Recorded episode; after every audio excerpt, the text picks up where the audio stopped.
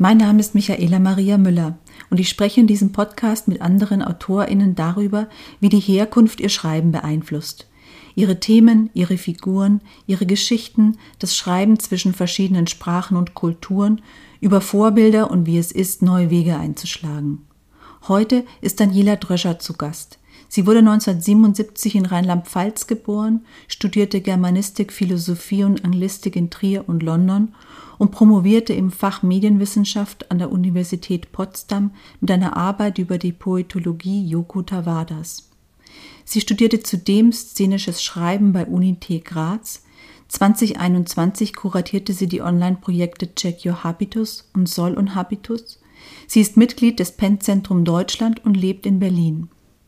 Wir sprechen darüber, wie die Klasse im Körper steckt, über Familienaufstellung, über Spiegeln von Privilegien, über Fahrstuhlerzählungen, über bildungsbürgerlichen Fake, der eigenen Subjektivität zu trauen und fragen uns, warum es eigentlich kein Klassenbewusstsein im Kleinbürgertum gibt. Manchmal, so ungefähr zwei, dreimal, werden wir euch voll ins Ohr lachen. Das liegt an meinen fehlenden Tontechnikkenntnissen, ist aber irgendwie auch schön. Herzlich willkommen, liebe Daniela. Ich freue mich sehr, dass du ähm, hier heute zu Gast bist. Das ist das erste quasi nicht virtuelle Treffen. Wir können gemeinsam zum Fenster rausgucken und herzlich willkommen. Ja, ich freue mich hier zu sein. Schön, dich zu sehen und mal in echt kennenzulernen. nicht nur über Instagram und Mail und so. Mm, ich bin wirklich, ähm, wie soll ich sagen, sehr geehrt, dass du heute hier bist und ähm, würde mit dir gerne über Zeige deine Klasse sprechen, auch ein bisschen über Check Your Habitus, ein Online-Projekt, ähm, das du Anfang des Jahres, glaube ich, war es, an Start gebracht hast. Am 1. Mai fing es an. Also genau, geplant und konzipiert haben wir es im Februar, März und los ging es dann. Also wir haben es fliegen lassen von den, den halben Mai durch. Mhm. Hm. Es gibt einen zweiten Teil im Übrigen, kann ich das ankündigen? Ab dem 1. Oktober. Da geht es dann ums Geld. Oh, wow. Über das Geld hat nämlich niemand geschrieben. In dieser hm. ganzen ersten Runde. Wow. Genau. Und ähm, yeah. ja. ja. Ich würde zunächst die Frage stellen, zeige deine Klasse, das ist ja ein Porträt einer sozialen Herkunft, deiner sozialen Herkunft. Die Frage ist vielleicht ein bisschen bold. Ähm, wie hat dich das Schreiben in diesem Buch, also die Arbeit an dem Buch verändert, also dieser Prozess des Arbeitens? Also das Buch ist aus einer absoluten äh, Krise heraus entstanden, kann ich, glaube ich, so offen erzählen. Da war ich ziemlich am Ende und ziemlich ratlos und ich dachte so, ich und der Literaturbetrieb und überhaupt die Hochkultur, irgendetwas stimmt nicht. Und ich konnte aber ganz lange den Finger nicht drauflegen. Dachte, warum fühle ich mich so seltsam? Warum kenne ich viele Codes überhaupt gar nicht, die ich offensichtlich kennen müsste? Und bin dann eben über diese Schiene Eribon, das Sprechen mit Freund, Freundinnen und so, bin ich tatsächlich dazu gekommen, dass, dass ich mir diese Dimension in meinem Leben anschauen muss. So, die war immer da, klasse, das Thema war immer da, aber ich habe es nicht gesehen. Ich hatte keine Kategorien und bin dann wirklich gesprungen, so nenne ich das immer für mich. Also ich hatte Mm, neun Monate Zeit, den Text zu schreiben. Ich habe mit meiner Verlegerin gesprochen, Birgit Schmitz, damals bei Hoffmann und Kampe noch. Die hat das sehr schnell verstanden, die hat das Potenzial gesehen, hat gesagt, du musst es jetzt schreiben. Also wir schieben das nicht in den, ins Frühjahr, du musst es jetzt, sonst traust du dich nicht mehr. so, also neun Monate Zeit hatte ich und dieser Prozess war sehr, sehr intensiv, sehr schmerzhaft, sehr erkenntnisreich. Mm, ich habe auch erstmal meine ganze Bibliothek ausgeräumt und vor die Tür gestellt, beziehungsweise zum Antiquariat gebracht, weil ich gemerkt habe, ich, also auch der Kanon, der mich immer so eingeschüchtert hat, das, ist, das sind überhaupt nicht die Bücher, die ich lesen möchte oder gar liebe oder so. Wer steht denn hier rum? Also die berühmten alten weißen Cis-Männer, auf die man so schimpft, die haben damit tatsächlich zu tun. Na, und ich habe mir so meinen eigenen Kanon zurechtgebastelt und bin immer noch dabei. Der ist sehr intersektional, das kann ich, glaube ich, sagen. Also so ist das Buch ja auch gebaut. Ich bin als Frau sozialisiert, in kleinbürgerlichen Verhältnissen aufgewachsen und in einer sehr, sehr weißen Welt. So, und diese dreifache Perspektive habe ich versucht, ähm, ja, durch, durchweg einzunehmen. finde ich gar nicht immer so leicht, diese drei Ebenen stets im Blick zu haben. Und wie hat es mich verändert? Äh, jetzt komme ich eigentlich, jetzt, jetzt komme ich zu der, zu, ähm, der Antwort. Hm. Ich bin definitiv klarer, dementsprechend selbstbewusster. Ich bin klarer, aber entscheidender. Also ich weiß inzwischen sehr genau, ich würde fast sagen, wann etwas fake ist. Also fake ist okay, aber es gibt auch bildungsbürgerlichen Fake, der unfassbar nervt. Und aber es ist gelabelt als Hochkultur und deshalb ist es bedeutsam und wichtig. Und mhm. ich kann damit aber nichts anfangen oder es erscheint mir ähm, ja nicht mehr, nicht mehr zeitgemäß oder nicht auf einer bestimmten Diskurshöhe oder so. Also ich glaube, ich gelernt, meiner Subjektivität zu trauen. Das ist, glaube ich, das größte Geschenk an mich selbst. Einsatz meiner Mutter noch, als sie das erste Mal das Manuskript in der Hand hatte, meinte sie, hoch, äh, es ist ja, ich, ich schaue dir so über die Schulter, das ist total schön, dir über die Schulter schauen zu können. Und ich schaue dir beim Aufräumen zu, da macht jemand Ordnung. Oh, wow. Im eigenen Leben. Und lustigerweise habe ich tatsächlich aufgeräumt. Also ich habe ja meine Bibliothek äh, äh, mal aussortiert, sagen wir es mal vorsichtig. Hast du ein Vorher-Nachher-Foto gemacht oder sowas? Das hätte ich machen müssen, das stimmt. Nee, aber das war wirklich lustig. Ich dachte, Boto Strauß, Peter Handke, einfach out, raus. Ich will euch nicht mehr hier haben. Ihr nervt voll. So, also wunschloses Unglück von Handke, das habe ich behalten. Also mhm. einzelne Werke, mit denen ich irgendwie eine Verbindung habe. Da geht's ja, es geht ja nicht um ein pauschales äh, Canceln oder sowas. Aber der Kanon ist sehr, sehr einschüchternd. Ich habe dein Buch wahnsinnig gerne gelesen. Es ist, ähm, hat mich, also weil du ja gerade gesagt hast, du weißt nicht, ob du das, also dieses über die Schulter schauen, aber auch dieses ähm, sich reflektieren. Es hat mich so, also du nimmst ja alles in die Hand, ja. Dieses, äh, äh dieses, für mich war das immer so was sehr, du nimmst es in die Hand und guckst es von allen Seiten an. Das, ein schönes ich, Bild. Das fand ich so, das hat, ich, das hat mich so reingezogen, da, da teilnehmen zu dürfen. Hm. Ähm, und Du schreibst auch an einer Stelle, als du von im Zug sitzt, ähm, dass du gerne einen Roman geschrieben hättest, weißt du, vom Zug von Paris nach Berlin, glaube ich, sitzt. Da hast du gesagt, so ein Roman kommt dann nicht bei raus, sondern ähm, du, also du schreibst postmodern. Oder du würdest deinen Schreibstil als postmodern bezeichnen. Mhm. Mhm ich, ich frage mich jetzt gerade, wie ich den Dreh zu der Frage kriege, aber das, wie, schrei, wie kann man über Herkunft schreiben? Es gibt ja wirklich ganz viele verschiedene Möglichkeiten. Also die, wie, wie, wie ist dein Weg dahin? Ja, das ist eine interessante Frage. Mm, ich bin ja durch den Essay überhaupt zum literarischen Schreiben gekommen. Also ich habe Literaturwissenschaften studiert, darin auch noch promoviert und war sozusagen Wissenschaftlerin, was ich aber nie wirklich war. Ich glaube, ich habe faktisch immer schon geschrieben. Ich habe mich halt nicht ernst genommen darin in dem Schreiben. Und diese, aber dieses essayistische Schreiben, mm, das für mich ganz stark auch zum, zur, zur Autofiktion dazugehört, das war immer da und ich äh, habe früh auch gedacht, wow, ich möchte eigentlich nur Essays schreiben oder vornehmlich. Und dann, das war halt lange Zeit nicht möglich in Deutschland. Also es war möglich, äh, mutige, tolle Menschen haben das gemacht, aber es hieß halt ganz oft so, na, damit kann, davon kann man nicht leben, dafür gibt es keine LeserInnen. Mhm. Und ne, also der Essay stand ja so ein bisschen unter Verdacht, dann doch zu akademisch zu sein oder so. Und äh, ich habe mich dann sehr lange an der Fiktion versucht und ich liebe Fiktion auch. Ich merke aber diese Kombination aus Fiktion und Essay, das ist meins.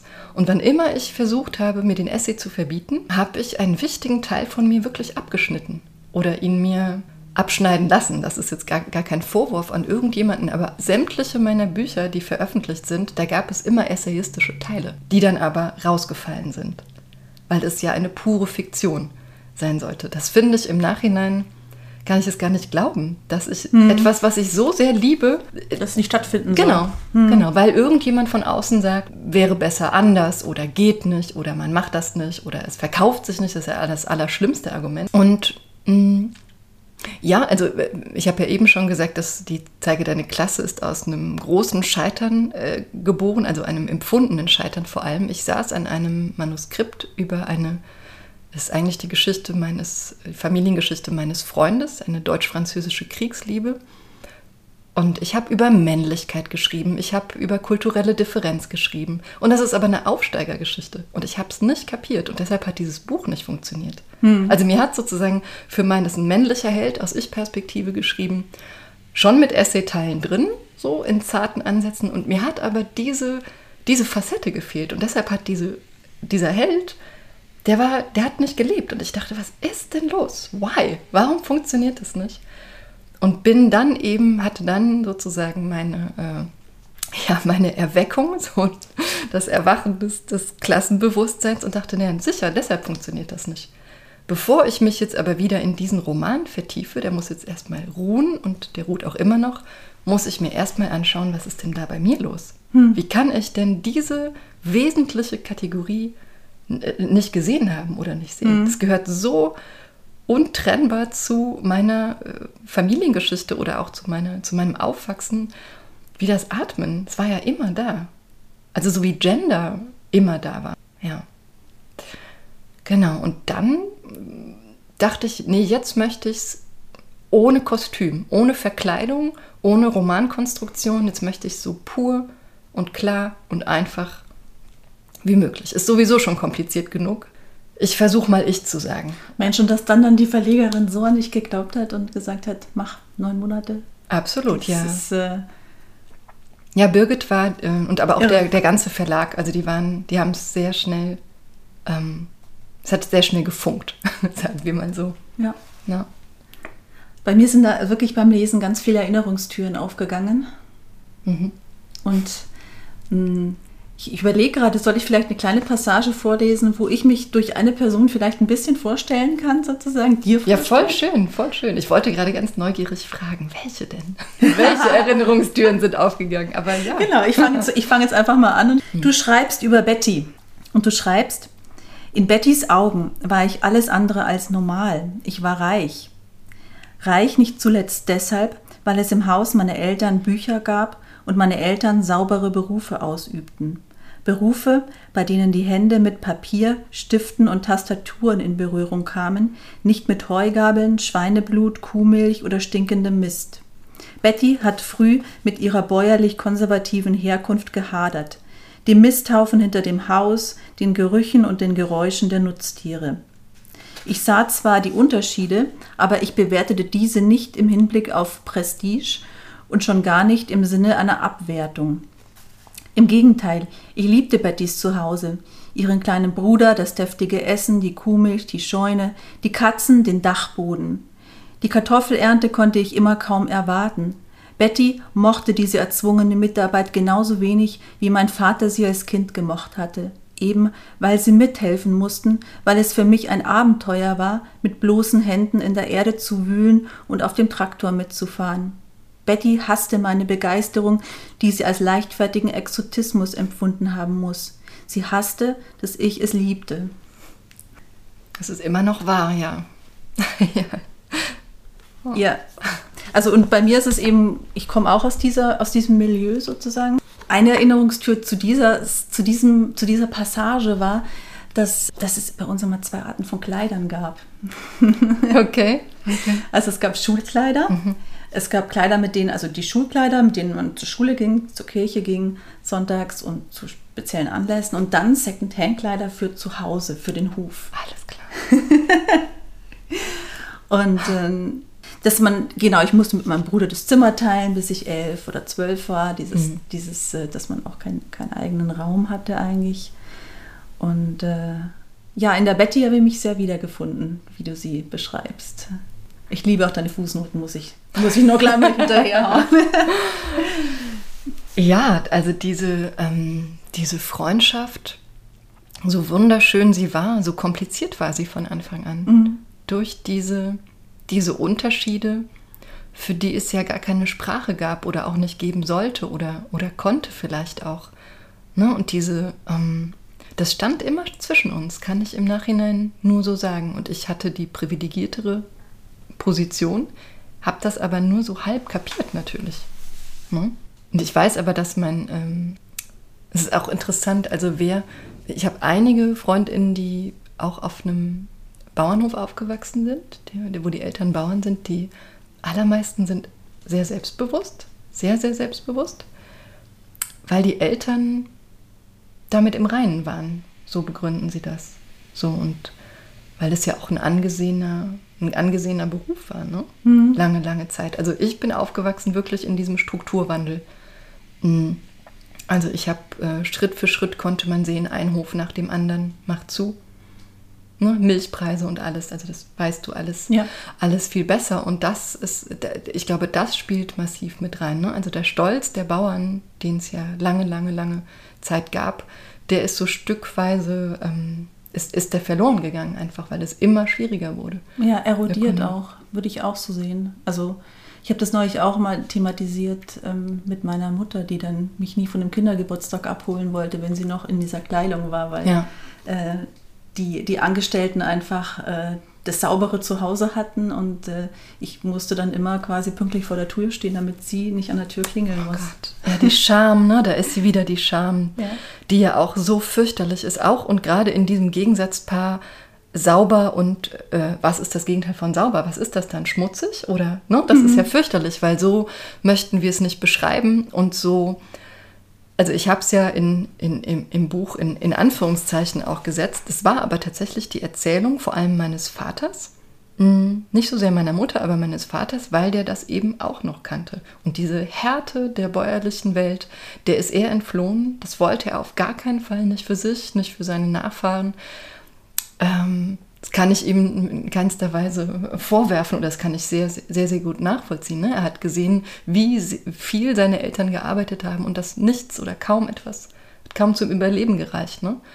Und trotzdem ist diese, dieser Ausdruck sau, sauberer, saubere Angestelltenberufe, das ist schon auch gruselig. Ne? Mhm. Also, weil automatisch die Abwertung drinsteckt und auch die Hierarchie zwischen geistiger Arbeit und ja und Handarbeit, ne? Oder ja. das. Ja, aber ich weiß, dass Betty, also die ähm, Betty in dem Buch, dieses ähm, mit den Kleidern. So, ich hätte jetzt nicht sagen können, dass es zwei Sorten Kleidern gab bei ihr zu Hause. Vielleicht war das so, keine Ahnung, aber das war immer Thema, auch durch die Kinder in der Schule. Hm. Hm. So. Hm. Ich komme noch mal kurz auf deinen Vater zurück, um das Buch noch so ein bisschen näher ranzuzoomen. Du beschreibst an einer Stelle auch quasi in in den Bewegungen deines Vaters, wo du die Herkunft auch noch rausliest, sozusagen, wie er sitzt, nämlich äh, so nach, also ich habe es mir so, ich mache das jetzt mal so, so nach so, ja genau, so nach der vorne. Kutscher sitzt, genau. der Kutscher sitzt, der Kutscher genau. sitzt. also ja. so nach vorne beugend und die ähm, die Hände auf dem Knie abstützend sozusagen und auch beim Essen der Arm hing runter, oder? Genau. Und er aß dann mit der genau. Das Link Linkshänder. oder Linkshänder? Na, eigentlich Linkshänder, aber das wurde immer ausgetrieben. Ja, mussten ja, ja alle Rechtshänder sein. Genau. Mhm. Ja, die Gesten, ne? also es ist ja ein, der, der Habitus, wie Bourdieu das nennt, also diese soziale Grammatik, mit der wir aufwachsen, die ja alles umfasst, ne? also wie wir sprechen, was uns gefällt, was uns schmeckt, was und wen wir lieben, also das, das ist ja ein sehr komplexes Feld und es ist ja eigentlich ein, ein ähm, verkörpertes Klassenbewusstsein. Ne? Das ist die, also die Klasse sitzt ja im Körper. Mhm. So, und mir ist das irgendwann, stand ich, wo war das denn? Im Gropiusbau, glaube ich, war eine August-Sander-Ausstellung. Und da waren diese alten Bauern in den schicken schwarzen Anzügen, also in den Sonntagsanzügen. Und man sah die sozusagen beim, beim Spaziergang. Und ich dachte, diese, das kennt, das ist ja krass. Also von meinem Opa sicher, der war ja auch Bauer. So sah das aus, wenn der spazieren ging. Aber ich kenne diese und jene und eine andere Geste auch noch von meinem Vater. So, das mhm. schreibt, sich, schreibt sich weiter. Ne? Mhm. Ja. Ich gucke mal, was ich noch so auf meinem Zettel habe, sozusagen. Mhm. Oh ja, mir ist klar geworden, dass ich so weg will von dieser Fahrstuhlerzählung, dass, ähm, dass man, dass der Weg dann immer erzählt wird von unten nach oben und oben dann halt doch immer auch schon Leute sind sozusagen. Und ich mhm. frage mich halt schon auch, ähm, wie man diese, ich habe da auch oft trotzige Gefühle, also diese Andersartigkeit dann auch zu einem zu einem Vorteil machen kann. Und mhm. dann denke ich mir wieder, ich habe ich hab schon echt was geschafft so in meinem Leben so das und dann viel erreicht, aber dann lasse ich, dann kann ich ja eigentlich stolz drauf sein, aber dann gibt es dann doch immer wieder die Zweifel und ob dieser Status quo, den dann die Gesellschaft vorgibt oder eben auch im Literaturbetrieb ähm, diese, dieser Kanon, der da vorausgesetzt wird, ähm, Machthabitus nicht doch zu stark ist, ob man Mhm. nicht irgendwie, wie man den knacken kann. Und dann kommt mein, mein, mein Trotz immer noch mit rein. Na, eure Regeln, ich spiele nicht mit. Ja. Und äh, ich hatte auch neulich so eine Begegnung mit, also mit jemandem, wo ich mir dachte, so, wow, okay. Ähm, also so, eine- so eine Nummer im Literaturbetrieb und wir haben uns wegen einem ganz anderen Thema getroffen und dann kam von ihm irgendwann bei dem Spaziergang die Ansage, der hatte mich dann irgendwie gecheckt, gegoogelt, ähm, viele Bücher hast du ja noch nicht veröffentlicht. Oh Gott, okay. Und ich habe gedacht, okay, er hat recht. Es, Ja, es so what? Ist, er ist, ich bin 46, ein, ein Buch, Hm. eine Herausgeberschaft, aber er war so völlig blind für seine privilegierte Position aus seiner Herkunft heraus, die ihm wirklich alles möglich gemacht hat. Ich bin nicht neidisch drauf. Ich bin, da kommt jetzt dieser Bauernstolz dann doch. Ich bin, ich bin super stolz darauf. Ja. Mhm. Ja. Da dachte ich mir, okay, wow. da denke ich noch öfter drüber nach. Ja, du hast ja ganz andere Produktionsbedingungen. Also du bist lohnabhängig, ne? würde, würde ich vermuten. Also alle Menschen, die äh, eben ohne diesen berühmten goldenen Löffel, ich würde ja sagen, es ist ein goldenes, äh, ein goldener Besteckkasten, es ist nicht ein Löffel, die ohne diesen goldenen Besteckkasten geboren werden und leben, haben ja ganz andere, äh, also ganz andere Faktoren spielen rein in die Produktion von, von Literatur. Also was heißt nur ein Buch? Wer wagt es das? Oder zwei Bücher? Und auch, es geht auch nicht um die Anzahl, oder? Ich finde, aber diese Ignoranz, wann immer sie mir begegnet, ich übe das inzwischen, die Privilegien, Privilegien der anderen Seite zu benennen und das zu spiegeln. Ohne, ich glaube, man kann das gewaltfrei, also man kann das einfach zurückgeben und sagen, naja, schau, so, das hat halt nicht jeder. So, oder jeder hat seinen eigenen Weg oder aber wenn du danach fragst, also wenn du nach dieser Fahr Fahrstuhlerzählung fragst oder wie geht man damit um, ich finde, ein wichtiger Aspekt ist tatsächlich, sich zu verbünden. Also andere äh, Gleichgesinnte zu suchen. Das hat mich auf jeden Fall, macht mich immer wieder froh, wenn ich mit Menschen spreche, die ähnliche Erfahrungen gemacht haben. Und trotzdem bleibt das. Das wird das ganze Leben bleiben. Ich finde es manchmal hart, mir das einzugestehen. Aber das ist so. Ich, äh, meine Freundin und Kollegin Peggy Mädler, mit der ich auch viel mm, über das Thema gesprochen habe, wir haben so eine, eine Floskel, wir sagen Habitus erkannt, Habitus gebannt. Es funktioniert halt leider nicht. Und der ist es total, bei mir ist es total tagesformabhängig. Oh ja. Also so manchmal, keine Ahnung, dann laufe ich in, in, in, in, in ein Schloss, auf eine Burg, äh, durch den Grunewald, wo auch immer. Und es ist mir, I don't care. Oder ich finde, habe sogar eine gewisse, eine gewisse Klassenkampf äh, ähm, oder so. Und manchmal erwischt es mich immer noch und das schüchtert mich total ein. Und ich denke, oh Gott, was habe ich denn hier zu suchen? Was habe ich zu sagen? Gar nichts und so. Aber ich finde es eine Wahnsinn, also das ist ja eine Weichheit, die man hat, eine Flexibilität, Hm. die andere nicht besitzen. Die, ne, Ja. Also steht Flexibilität gegen Eindimensionalität. Absolut. Absolut. Das, äh, genau, weil wir zwei Welten kennen und uns zwischen zwei Welten gelernt haben zu bewegen. Also alle, die irgendwie noch Kontakt mit ihrer Familie oder dem alten Freundeskreis oder dem Herkunftsort oder so haben. D- Genau. Diese Welt ist ja noch da. Die ist ja nicht nur in der Erinnerung präsent, sondern auch Ja. durch Gespräche, durch ähm, Konflikte, durch Versöhnungen, wie auch immer. Also diese, ähm, diese Beweglichkeit zwischen den Klassen, ich glaube, die ist eigentlich sehr wertvoll, wenn man sie sich anschaut. Hm. Ich, ich liebe sie, wirklich, weil. Du liebst sie. Ja, Schön. ich liebe sie sehr. Also und ich suche sie auch. Mhm. Also auch ähm, in, in Begegnungen, in Freundschaften. Und das, es, es gibt mir wirklich, wirklich, wirklich viel, die zu haben. Und ja. Es ist nicht so, dass, dass man sozusagen oben angekommen, was immer oben meint, ne? sozusagen. Das ist ja auch sehr, Ja. sehr komplex. Äh, äh, und oben ist manchmal auch sehr prekär in, unseren, äh, in unserem Fall. Aber genau, das, ich glaube, dieser Klassenverrat, ich weiß nicht, kannst du damit was anfangen? Dieses Gefühl, du hast deine Herkunft verraten oder du kannst nicht mehr zurück oder du gehörst nicht mehr dazu. Das ist schon. Das tut sehr, sehr weh. Kann ich, äh, habe Ja, ich, ne? habe ich, das habe ich auch jeden Tag. Also Mhm. es ist dieses Ja. Sprachlosigkeit auch zwischen den Eltern, dieses, ähm, also mit den Eltern, das ist, ähm, also bei mir, bei mir drückt es sich da auch aus und Mhm. gleichzeitig mit einem großen Schmerz auch verbunden Mhm. ist. Und äh, auch beim Schreiben, ja, dieses, also ich habe jetzt ein, ein, ein, Buch fertiggestellt und da ist mir das immer wieder in, den, in die Quere gekommen beim Schreiben. So. Und mein, mein, mein Weg beim Schreiben daraus war dann, also ich bin Historikerin und Mhm. von, von, von, von, von der Ausbildung her sozusagen, von der akademischen Ausbildung her, mein Weg war dann so detailreich wie möglich zu beschreiben, was dann aber auch zu Lasten der Figuren ging, weil ich die, Mhm. Ah, ja. weil, weil ich die Figuren nicht ähm, Mhm. äh, verraten wollte, was auch immer wieder die Figuren dann für, für, äh, für mich bedeutet Mhm. haben. Und jetzt versuche ich gerade noch den Figuren mehr Herz zu geben und es ist total schwer. Das ist also erstmal so ein, so ein Teppich zu schaffen, so ein Erinnerungsteppich, Mhm. der dann, der dann so im, in der Beschreibung funktioniert, aber was mir total schwer fiel und weil ich eben diese Angst des Verrates hat, habe und hatte, ähm, die laufen zu lassen, die Figuren. Mhm. Weil du bestimmst es ja, wo sie langgehen. Absolut, ja, das ist die Setzung, ne, die, man, die man vornimmt und das ist auch immer eine Machtinstanz, also man ist auf einmal eine Machtinstanz Ja. als Autorin. Ja.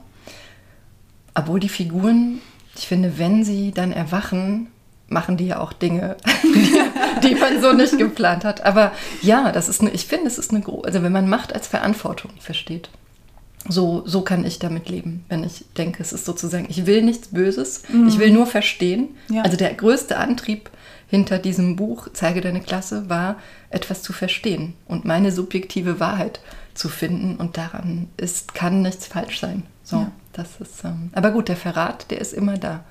Der ist mal lauter, mal leiser und vielleicht ist der auch zu was gut. Äh, ist ein guter Punkt, was du gerade gesagt hast eben.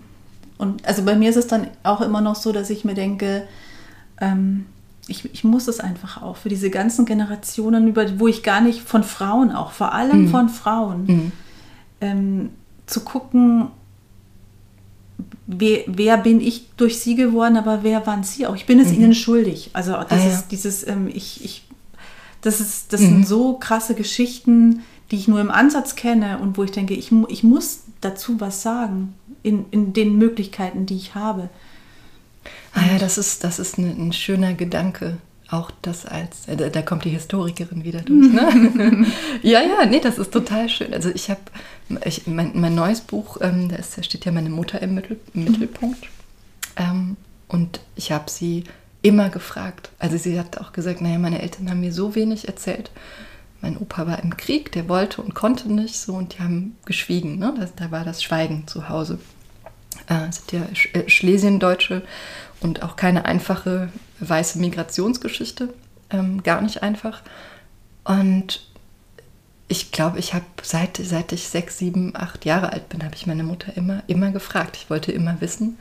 Also es hat sich sehr früh abgezeichnet, dass es hier so ein, ähm, auch ein ganz tiefes Interesse an, an diesem Gewordensein gibt. Ne? Wie warst du denn als Kind? Und, ähm, und dieses Schlesien war auch immer so ein enigmatisches, rätselhaftes, was ist das? Wie, die kommen aus Polen, reden aber Deutsch. Hä? Habe ich nie verstanden als Kind.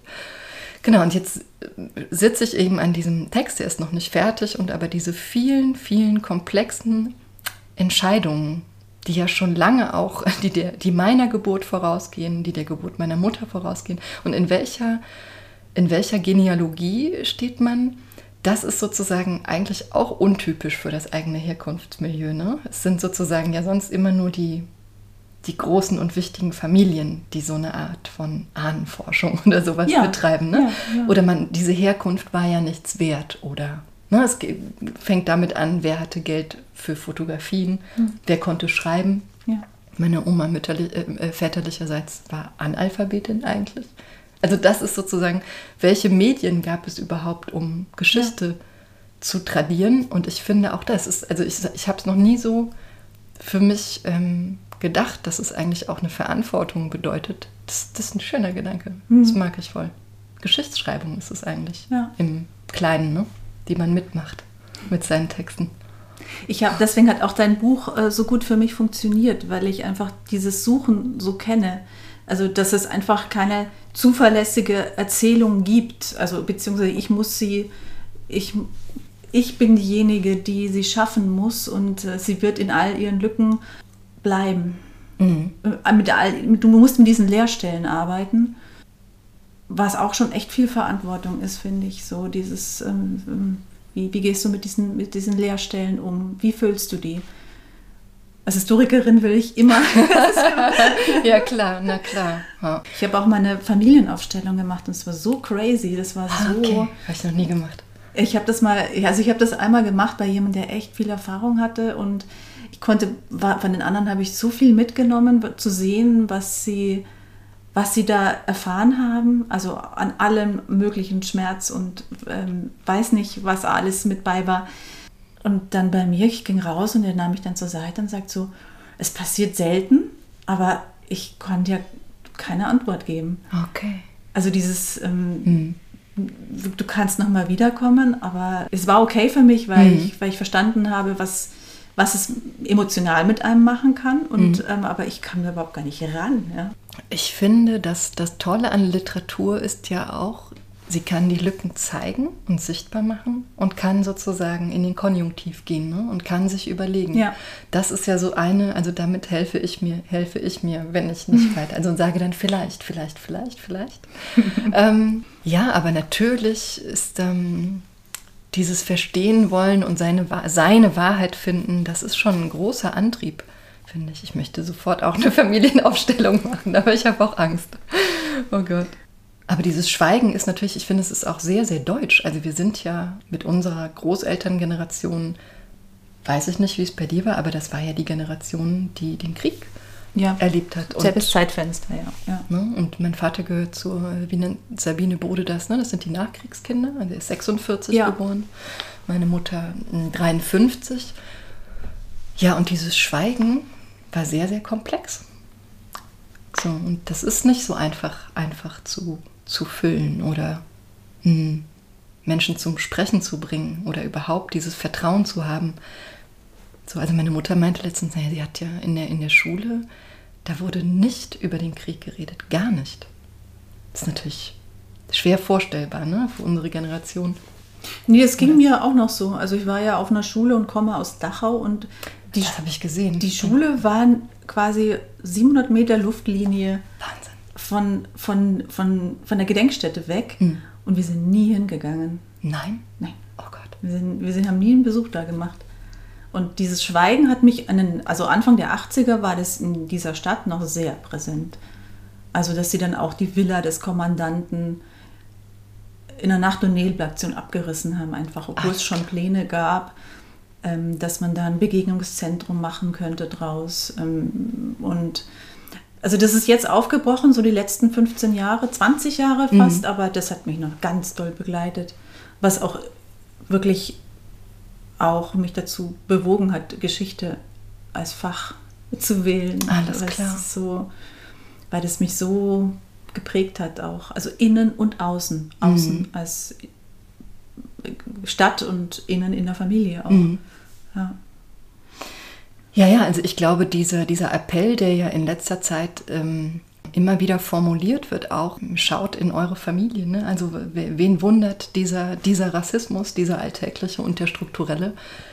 Was soll hier weg gewesen sein? Also wenn in den Familien nicht gesprochen wurde und nicht aufgearbeitet wurde, Ja. wen wundert das? Also sollte niemanden wundern. So, und ich finde es total wichtig, innerfamiliär, gar nicht nach außen. Das sollte, glaube ich, nicht. Also diesen so Hashtags wie ähm, ja, sozusagen, wir, jetzt, wir konzentrieren uns jetzt mal auf die Täter oder so, ist ja, glaube ich, gar keine gute Idee. Aber inner, innerfamiliär sind diese Gespräche, glaube ich, dringend notwendig. So. Ich denke gerade an eine Begegnung, die ich hatte neulich. Die Ja. war auf mehreren Ebenen Magic. Ich hatte so ein kleines Stipendium in Österreich äh, Mhm. gehabt und habe mir da so eine Hütte. Und dann kam noch jemand, mit dem ich die Hütte teilen musste. Mhm. Das war eine junge Biologiestudentin und wir haben uns irgendwie gleich verstanden. Mhm. Dann hat sie irgendwann mal erzählt, dass in ihrer Familie auch wahnsinnig viel nicht stimmte und Mhm. dass sie dann irgendwann, deswegen komme ich jetzt drauf zurück, ähm, dass er sich total ein angetrunken hat, ist dann quasi zu ihrer Familie nach Budapest gefahren und, Ja. und hat dann ist dann betrunken in die Wohnung gerannt und hat so, wir müssen reden. Okay. Und am nächsten Morgen ist sie abgereist. Aber hat sie, hat sie was rausgekriegt? Also sie hat mal erzählt, wie der Vater reagiert und wie die Mutter reagiert hat und so weiter. Ähm, Mhm. Ob es dann, aber es war, war ein toller Move, fand ich. So. Ja, total. Es geht auch nur mit viel Schnaps wahrscheinlich oder so. Ja, ja, ja. ja. Diese Dimension, das- also mein, das ist ja auch in meinem Buch. Ist das, darf ich habe noch gar nicht geschaut, ist das in Ja. der Taschenbuchausgabe auch? Ja, die schwarze Seite. Ja, die gibt Die es. ja. ist so, genau, die ist da drin. Und ich habe erst überlegt, das ist ja so ein Tristram Shandy Zitat. Ich dachte, ist das zu übertrieben? Da dachte ich, nee. Also in der ganzen Republik, zumindest in der, in der, in der, in der westdeutschen Seite, ist ja auch eine sehr westdeutsche Geschichte. Super westdeutsch. Critical Westdeutschness. habe ich letztens gelernt. Den hat, wie heißt der tolle äh, Kollege auf 54 Books, ähm, hat jemand einen Artikel über, darüber geschrieben, dass es total wichtig ist, eine Critical Westdeutschness zu entwickeln. total gut, ne?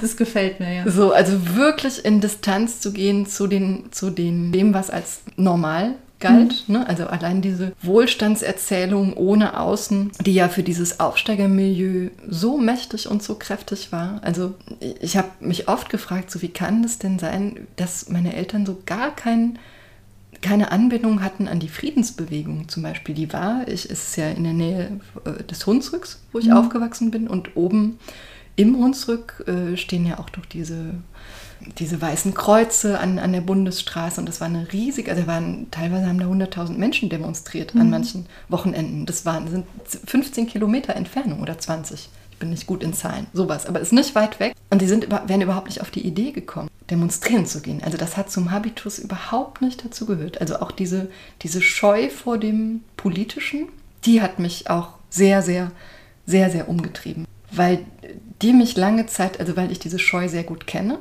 Und die fängt, glaube ich, an, oder ein Schlüsselmoment war, ich stehe an der Uni und stehe vor diesen Asta-Ständen und weiß überhaupt nicht, wo ich denn jetzt anfangen soll. Gehe ich zur Lila-Liste, gehe ich in den Marx-Lesekreis.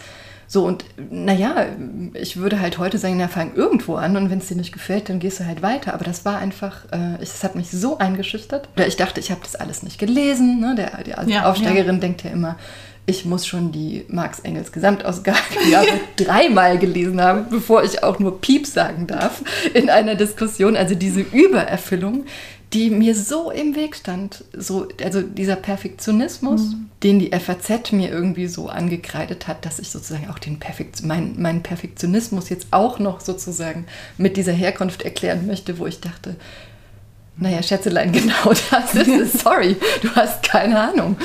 Und diese, diese Scheu vor dem Politischen, die, die wollte ich immer verlieren, weil ich äh, so früh schon das Bedürfnis oder die Sehnsucht hatte, irgendwie mich mitzuorganisieren.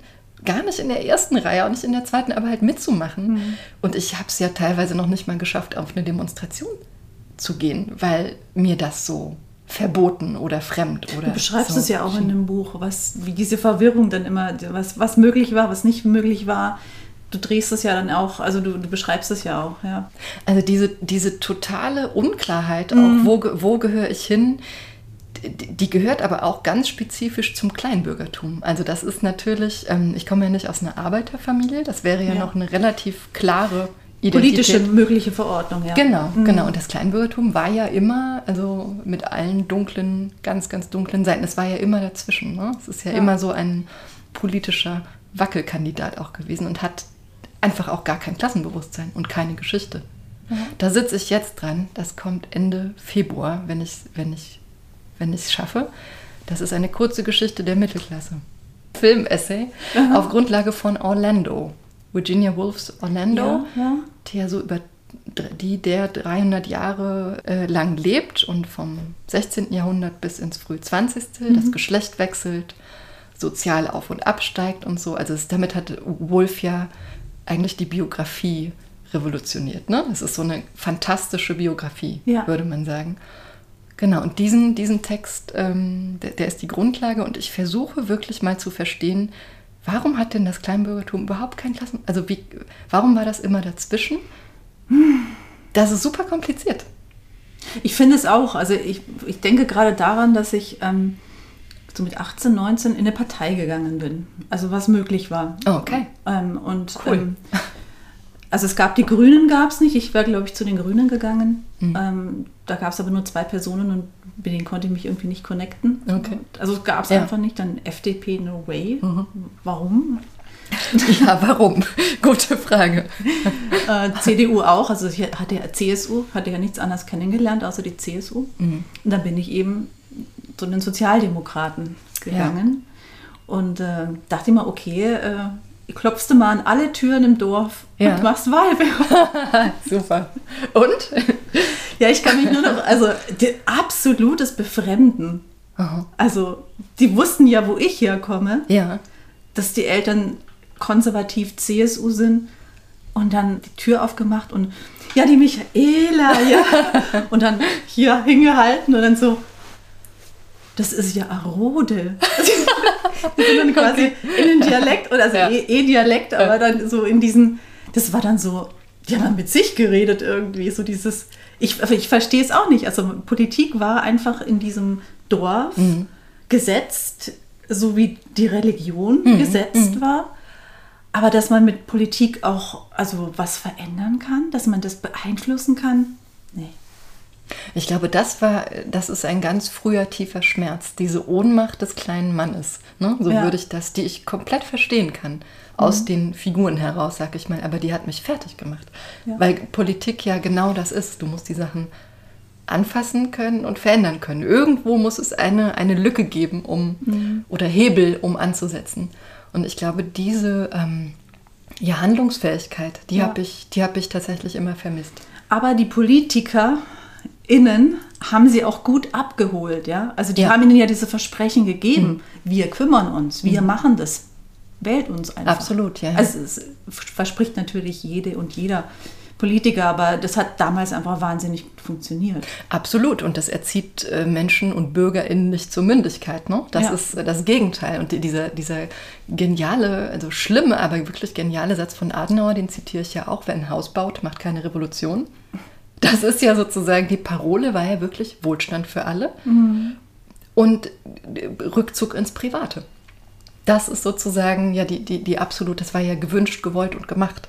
Interessanterweise ist aber, als, äh, als ich angefangen habe zu schreiben und so kurz vor Debüt und dann mit dem Debüt 2009, ähm, wann immer ich so SPD-nahen Menschen oder 68ern begegnet bin aus dem, aus dem Betrieb, die waren immer ganz enttäuscht, weil sie dachten, ich bin wirklich verwandt mit dem äh, Peter Wilhelm Dröscher, nicht, nein, nicht Peter, sondern Wilhelm Dröscher. Das ist äh, der Schatzmeister von Willy Brandt gewesen, also der fi heute Finanzminister, würde man sagen. Und so ein Urgestein der SPD. Und der, äh, äh, also die Familie und er äh, kommt tatsächlich aus der Region, es sind zwei Kilometer voneinander entfernt, aber wir haben den gleichen Nachnamen, aber es gibt meines Wissens nach, also wenn dann eine ganz entfernte Verwandtschaft. Und das war auch immer so interessant. So diese, äh, also erstmal diese, diese Euphorie und dieses Interesse und dann so, also ich kam mir immer vor wie so eine Hochstaplerin, weil ich dachte, ich habe nur, was soll ich machen? Ich habe diesen Namen, komme aus der Region äh, und das musste ich immer erstmal durchstreichen. So, das war irgendwie auch special, erinnere ich mich. Mann. So. Wollen wir einfach noch mal kurz über Den Habitus. Check Your Habitus Ja, sprechen? ja, sehr gern. Sehr gern. Wir haben anfangs eingangs schon kurz drüber gesprochen. Du hast äh, mit 18 anderen AutorInnen ähm, im Mai ähm, die Online, das Online-Projekt Check Your Habitus, ähm, ich mag das Wort nicht, gelauncht. Ich weiß nicht, ob es da einen besseren Begriff geben könnte, aber ka- egal. Ja. Und du hast quasi zu, oder ihr habt zu verschiedenen Begriffen wie Zickzack, Luxusartikel erinnern, jeweils drei Stimmen versammelt. Mm, Wie, erstmal so, wie kam dir die Idee dafür, dazu? Sehr früh zu Beginn der Pandemie, weil ich glaube, ich irgendetwas in meinem Körper wusste, okay, das wird einsam und traurig. Wir werden einander in analogen Räumen lange nicht begegnen können. Und diese, dieser Austausch, der angefangen hatte mit KollegInnen wie ähm, Paula Fürstenberg oder Dilek Günger oder so. Also so mit engen, gemochten Menschen. Ich dachte, ich möchte den weiterführen. Ich möchte, ähm, dass mehr Menschen über ihre soziale Herkunft öffentlich sprechen, nachdenken. Und ich weiß von so vielen aus ihren Texten oder aus den Begegnungen, dass sie was dazu zu sagen haben. Und dachte, okay, dann, dann online. Also ich bin eigentlich gar nicht so ein digitaler Mensch gewesen bisher. Ähm, und weiß das aber inzwischen sehr, sehr, sehr zu schätzen, diese Möglichkeiten, die äh, Instagram oder so, so, so bieten. Genau, und dann dachte ich, okay, wen, wen lade ich ein? Wer hat Zeit? Ich mochte die Idee, ganz kurze Texte zu schreiben, also so ganz komprimiert und auf den Punkt. Also ich werde immer minimaler, je älter ich werde oder keine Ahnung, je klarer ich mit äh, meiner Herkunft werde vielleicht. Mhm. Ähm, Genau, und dann haben alle geschrieben und dann habe ich tatsächlich, oder haben wir, also Paula und ich, haben dann so eine Collage erstellt und diese Überschriften kamen später dazu, mhm. tatsächlich. Mhm. Also die Einladung war ziemlich frei.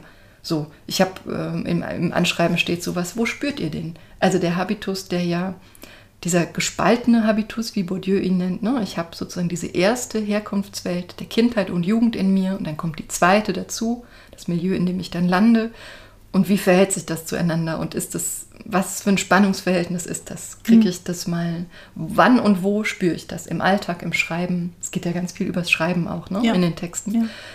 Und genau, das war sehr frei formuliert und dann hat sich, haben sich aber Muster abgezeichnet und wir haben das in Reihenfolge gebracht und Überschriften dazu gesucht und ja, so ist das entstanden. Und es gibt es jetzt auch bei Subkultur als kleines gelbes Heft. Ja, genau. Werde ich dann noch in den Shownotes verlinken. Super. Also mich hat mich verbindet mit fast allen Texten eine tiefe Innigkeit. Also das ist wie Lyrik eigentlich. Lyrik lesen so ein, so ein bisschen für mich. Ah ja. Ja, also, ja. Äh, oh Gott, aber ich kriege gerade einen Riesenschreck, weil Lyrik für mich, die, ich habe vor keiner Form so eine Ehrfurcht. Ja. Ich würde niemals Lyrik schreiben, ich würde es mich niemals trauen. Mhm. Aber du hast recht, ja. Das, ähm nee, diese Innigkeit einfach. Also nicht diesen Anspruch, sondern diese Innigkeit, die mich, mich jetzt also als Leser, ja. Lesende damit ähm, so. Weil es so direkt ist oder weil es. Ja, weil es, ja, es ist direkt mhm. und kurz. Und also diesen, mhm. es gibt auch natürlich auch lange Gedichte, whatever, aber ja, ähm, ja. dieses ähm, du bist sofort drin. Also hier auf meinem Rechner habe ich auch von Peggy, Peggy Madler dieses eine Zitat. Immer habe ich meinen Screenshot gemacht, habe ich immer da. Das Kann ist ich auch toll. kurz vorlesen. Ja, ja, welches so. denn? Ja. Sie mhm. schreibt, ich sitze vor einem Text und bekomme es plötzlich mit der Angst zu tun. Sind meine Gedanken zu banal? Ist mein Stil zu einfach, zu wenig kunstvoll? Verrät er meine Herkunft? Blamiere ich mich etwa mit dem Text?